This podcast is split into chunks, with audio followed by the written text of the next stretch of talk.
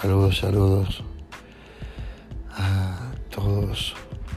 Este es un episodio más de tu podcast favorito, Esperanza Narcisista, con su anfitrión, Anthony Reddington.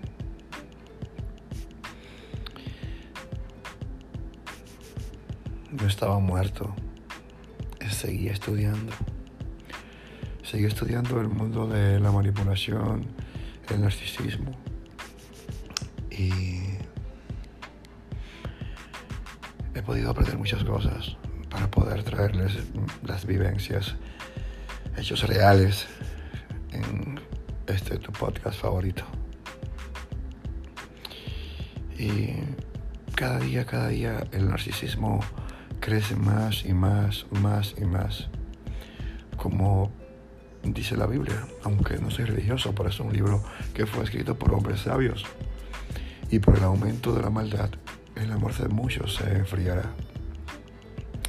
Es increíble como personas ya hasta una muy temprana edad eh, tienen los, los rasgos narcisistas y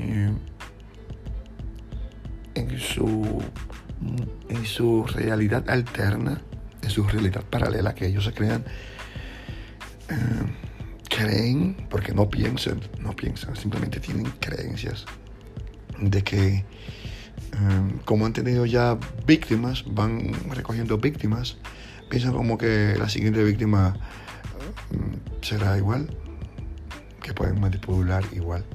Y en mi recorrido por el mundo en estos meses, eh, tuve la oportunidad de conocer a un nuevo espécimen de narcisista psicópata.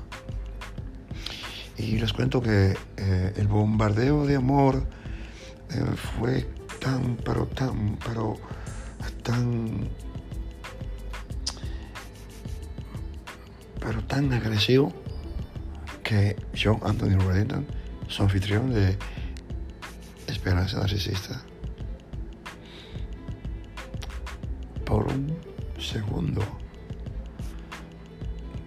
lo creí. Lo creí porque, como todos, como todos nosotros los, supervivientes de, de, esos espécimen, eh, de esos espécimen aspirantes a humanos. Pero fue tan fulminante, tan expansiva la explosión de los bombing que igual, así mismo, de rápido se le cayó el teatro, se le cayó la careta y rápidamente la persona fue escalando hacia las otras facetas que ya la conocemos, que es eh, el gaslighting, eh, la devaluación la triangulación. Y luego el aguijón, el aguijón final del alacrán. El descarte. Pero lo que el aspirante humano, psicópata narcisista, la psicópata narcisista, no hago referencia a ningún género específico pues saben que eh, esta, esta, esta patología no tiene sexo, raza, ni color, ni edad. Eh, lo que no sabía la persona es que, como ustedes, mis seguidores fieles de este podcast, tengo unos cuatro años estudiando psicología y psiquiatría y especializada en enfermedades patológicas, maquiavelismo, narcisismo, psicopatía, a niveles muy avanzados. Entonces, en mi recorrido le dije a la persona, baby, um, don't worry, bebé, no te preocupes. Todo lo que tú estás haciendo ya ha sido hecho por otra persona en el pasado. Ok, estoy viviendo un capítulo similar, pero de otra película. Entonces, eh, la psicópata, solamente se quedaba pensando como, como wow, ¿por qué es lo que este, este tipo me está diciendo? Porque no saben, no conocen a Anthony Reddington. O sea, ustedes conocen a Anthony Reddington, pero yo no ando vociferando mis intimidades, porque ustedes que escuchan esto son mis oyentes íntimos. Ni mi padre, ni mi madre, ni, ni, ni, parejas le digo, le hablo sobre el podcast. Esto ha crecido por la vía positiva, por ustedes que andan buscando esa mano amiga, esa ayuda que le dice, sí, se puede sobrevivir al abuso. Simplemente hay que aprender de ellos y usar sus mismas herramientas para darle la probadita de su propio chocolate. Porque para eso fue que fue hecho este podcast. Para sanar. Para sanar. Para hacerle frente al abuso. Sin hacerle daño a nadie. Sin hacerle daño ni siquiera a ellos mismos. Sino simplemente uno ponerse un escudo para no sufrir.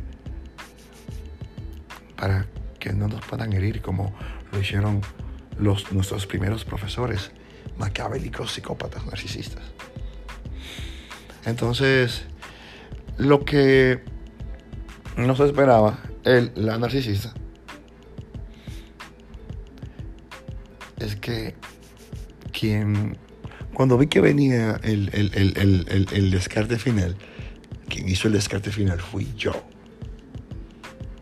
Y como siempre, quieres repetir la historia del love bombing, pero ya como no le estamos dando esa energía ni positiva ni negativa, estamos usando el método de la piedra gris, de que no siento, no padezco, o sea, descarté, la, descarté el, la narcisista y anda como, como loco, loco, loca, eh, llamando la atención.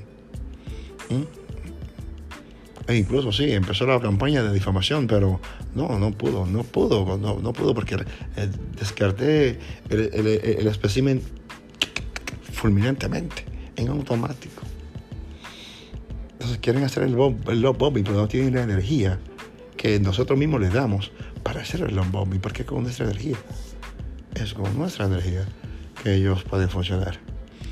Entonces, para todos los que se preguntaban dónde estaba Anthony Reddington, estaba estudiando, estaba viviendo para poder traer vivencias reales. Y sepan de que ser el mejor no es una opción, es una obligación. Un abrazo a todos y espero que sean muy, muy, muy felices. Los quiero.